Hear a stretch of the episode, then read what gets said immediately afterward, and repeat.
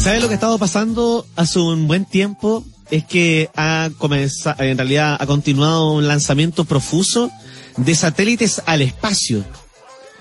Eh, la red de satélites del sistema de comunicación Starlink, implementada por la empresa SpaceX, SpaceX de propiedad del empresario sudafricano Elon Musk, pretende entregar Internet a puntos alejados del mundo, a bajo costo y con buena calidad de conexión a través de una suerte de constelación de satélites.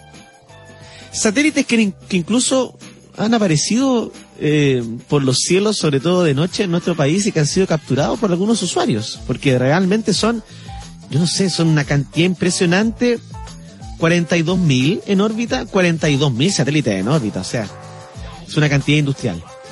Eh, bueno, y que pretende llegar con Internet a lugares donde no llega la fibra óptica, donde no llega la red móvil, entre otros. Vamos a poner la pelota contra el piso un poco a profundizar respecto a este tema, qué significa. Hablemos de basura espacial, hablemos de conectividad, hablemos de esta carrera que también llevan los magnates o estos empresarios respecto de, de las telecomunicaciones. Estamos con Pedro Huichalaf abogado, docente además del Centro de Investigación en Ciberseguridad de la Universidad Mayor y ex subsecretario de Telecomunicaciones. Pedro, ¿cómo estás? Gracias por estar con nosotros hoy en la radio. Muy buenas noches, Simón. Gracias por la invitación de conversar este tema tan importante que está avanzando y que, como tú dices, está ahora empezando a dominar el cielo. sí, pues. siempre recurrimos a ti ante temas de de telecomunicaciones y un poco para entender eh, respecto de este proyecto que en el que se ha envuelto Elon Musk con, el, eh, con la empresa SpaceX. ¿Cuáles son los detalles que conocemos respecto de esta red de satélites eh, que funciona así como una constelación de satélites, de satélites digo que son 42.000 y que son enviados al espacio? Sí, mira, esa es la proyección, es decir, no es que estén en este momento 42.000 andando, sino que es lo que está buscando para tener a nivel mundial una red de conectividad de satélites de, que ofrecen un servicio específico que, que no es novedoso si uno lo piensa, desde el punto de vista de que es conexión satelital. Por ejemplo, Juan Fernández o Isla de Pascua hoy día se conectan bajo un satélite. La diferencia radica que esta constelación está en una altura distinta a los satélites tradicionales de comunicaciones. Es decir, si tú piensas, un satélite de comunicación está, no sé, pues, a 30.000 metros sobre la altura y estos están a mitad o como a 800, 900 eh, kilómetros de distancia. La diferencia es que son eh, más pequeños, son móviles y al mismo tiempo eh, generan esta, esta red. Ahora, uno piensa automáticamente porque ya en Chile hicieron pruebas técnicas, la Subsecretaría de Telecomunicaciones les dio la autorización para hacer algunas pruebas pero ya le dieron también la autorización para hacerlo comercial, es decir, hoy día ellos venden ese servicio. Y uno también piensa, ¿por qué Chile?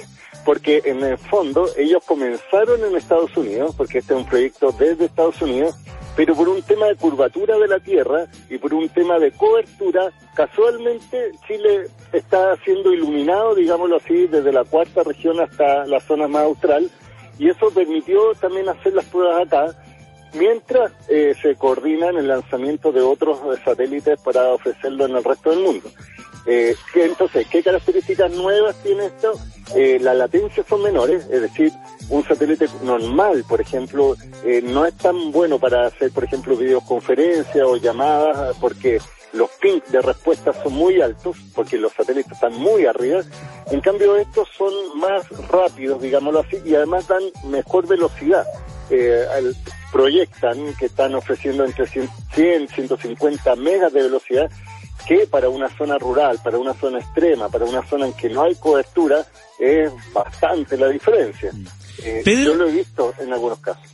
Sí, ayúdanos a una cuestión previa respecto para eh, poder explicar cuál es el trabajo que realiza un satélite en este caso para la y cómo distribuye la señal desde de internet, desde dónde en la Tierra se sube esa señal, porque satélites de, comunicación existen. La radio Bio, en este momento transmite en todo el país eh, a través de un satélite de comunicaciones. Pero ¿cómo entonces se realiza la propagación de internet a través de un satélite? Sí, mira, un satélite tradicional lo que necesita es una estación base eh, en el suelo, en la Tierra, y una estación satelital y además receptores satelitales, digamos, que están distribuidos. Entonces, por ejemplo, otros sistemas de comunicación en la televisión satelital, la que uno puede ver, eh, no sé, por otras marcas, DirecTV y otros más que son satelitales, tú tienes una estación base que transmite hacia arriba la señal de, televisión y el satélite lo distribuye en, un, en una como una sombra, digámoslo así, dentro de un territorio determinado. Entonces los receptores finales, el que está en tu casa, la antena chica, estos platos redondos, toman esa señal y pueden visualizar la información que se está haciendo transmitida. En ese caso, de televisión, eh, la señal es eh, dato de video, digámoslo así. Pero en el caso de Internet satelital, eh, cuando hay un solo satélite tiene la misma figura, es decir, desde, por ejemplo, una estación en Santiago, mandan, que está conectado con fibra óptica, que sé mandan la señal al satélite y del satélite, por ejemplo, llega a Juan Fernández, por ejemplo, y lo recibe la persona. En cambio, esta red satelital tiene la misma lógica. De hecho, se autorizaron como 10, eh, no sé, 4 o 5, yo, yo había visto, pero iban a crecer, de estaciones terrestres que se denominan, que de donde mandan la señal a estos satélites, estos se intercomunican entre sí, como están más baja altura y por tanto los tiempos de respuesta son más rápidos, generan mejor velocidad y si tú quieres contratar este servicio de Starlink específicamente, te suscriben a una página web, te mandan un kit, eh, llegas, lo instalas y tiene la facilidad que estos son platos, digámoslo así, autodirigidos, es decir, no tienes que dimensionarlo hacia un lugar tan específico, sino que buscan el espectro donde podría estar el satélite y recibe la señal, se sincronizan y empieza a navegar en Internet como si estuviera con eh, Wi-Fi en tu casa, por ejemplo. ¿Tiene un límite de velocidad? Sí, ellos tienen una condición técnica porque en definitiva no es lo mismo que tener fibra óptica que hoy día, por ejemplo, una fibra óptica te ofrece 400, 500 megas de velocidad. Eh, estos tienen un límite y es lo que mencionan por capacidad de eh, entre 100, 150 megas de velocidad. Eso es como lo máximo que están estableciendo por esta distancia que existe entre la Tierra y el satélite y el satélite de la Tierra, digámoslo así. Obviamente las tecnologías eh, están siendo cada vez más eficientes y de hecho es más, si uno piensa hoy día en, en, celular, en telefonía, estamos avanzando hacia el 5G, que todavía es eh, alámbrica, digamos, inalámbrica, es decir, por torre, pero en China ya están lanzando satélites para tener 6G con satélites a las mismas velocidades más o menos de eh, la FIA, eso es lo que están buscando. Entonces, cada vez que aumenta la tecnología, cambia los componentes y se hace más eficiente, probablemente tengamos velocidades cercanas a la conectividad de tu casa. Pero también hay que considerar los costos, porque no es tan bajo costo como uno lo tiene en, su casa. Es decir, si hoy día tú contratas un plan de velocidad eh, fija de 100 megas, por ejemplo, te puede salir un valor, pero el Starlink, eh, si tú lo contratas acá en Chile, tienes que pensar en pagar 500 eh, dólares por el kit de instalación y adicionalmente pagar 100 dólares mensuales, que son casi 70, 80 mil pesos, por una conexión. Entonces, en principio, en las zonas rurales, en las zonas extremas que se van a hacer eh, cubiertas, tienes que pensar que no todas las personas tienen esa cantidad de dinero que paguen mensualmente y esto está pensado más bien para sectores productivos, para empresas que están en el centro, en hoteles probablemente que estén en lugares más remotos y obviamente igual da un servicio, pero es un nuevo servicio dentro de las otras opciones que ya existían en el país.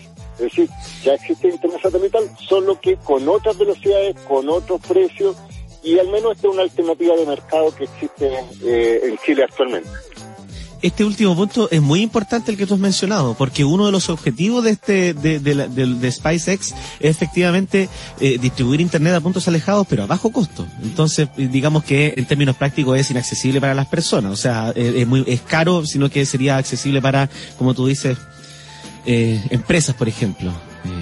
sí, sí. Lo que pasa es que piensa que piensa que hoy día una solución satelital exclusiva por ejemplo, lo que tú dices, la radio Bio Bio, tiene para comunicar la radio y transmitir datos, etcétera, es porque una institución que interconecta varios puntos no es masivo, sino que en distintos lugares y tiene un costo. Es lo mismo que utilizan, por ejemplo, eh, la Fuerza Armada, el Ejército, que de repente se conectan con soluciones satelitales que dan una solución y un valor eh, institucional, digámoslo así. Pero las personas a pie igual no es muy accesible. Obviamente se promete que después las tecnologías se abaraten, los costos, pero piensa que la inversión que está haciendo el hombre más rico del mundo, porque es el que está detrás de esta inversión, no tiene problemas en la liquidez inmediata. O sea, no es que se vaya a empobrecer por una, con un proyecto como este, pero están dando otras soluciones. Eh, la otra vez estábamos hablando de Google, que quería lanzar unos globos aerostáticos que también iban a dar conexión a Internet.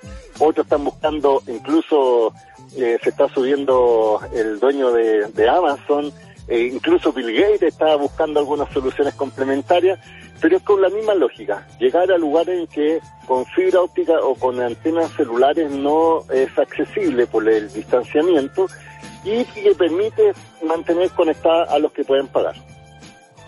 Se conoce que hay 1.844 satélites en el espacio de este proyecto. Se espera contar con 42.000 en órbita.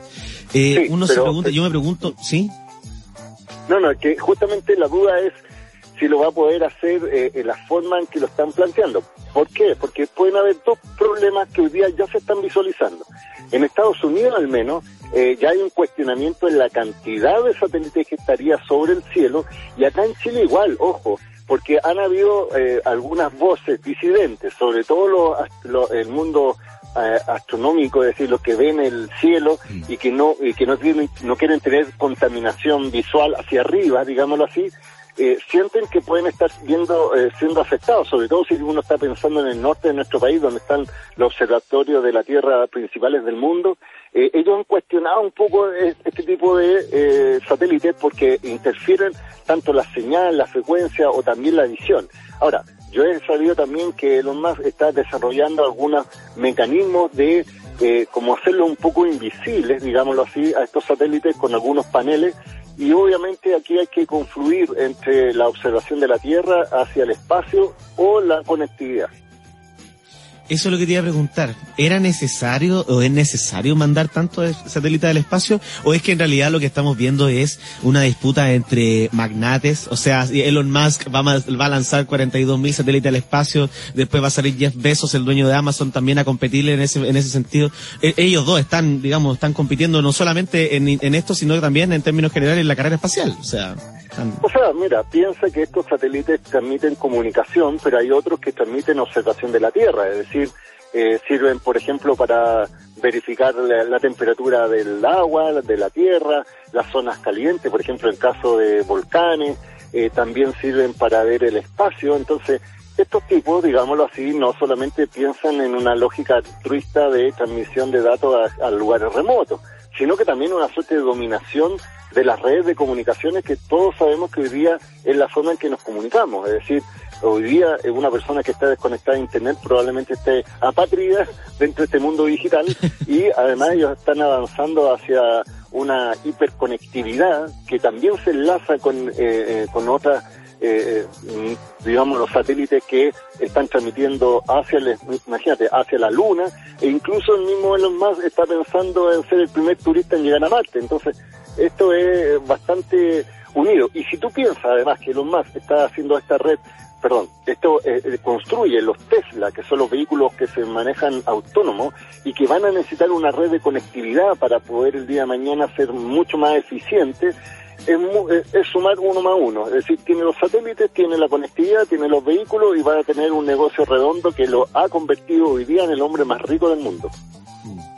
Pedro Huichalaf es docente del Centro de Investigación en Ciberseguridad de la Universidad Mayor. Te queremos agradecer por haber estado con nosotros, por haber comentado parte de este tema que es muy apasionante, muy interesante. Vamos a ver cómo se materializa, pero lo cierto es que, bueno, hemos podido dar las claves de por qué se hace en Chile y además de, en características generales conocer en qué consiste este proyecto. Gracias por estar con nosotros, que te vaya muy bien.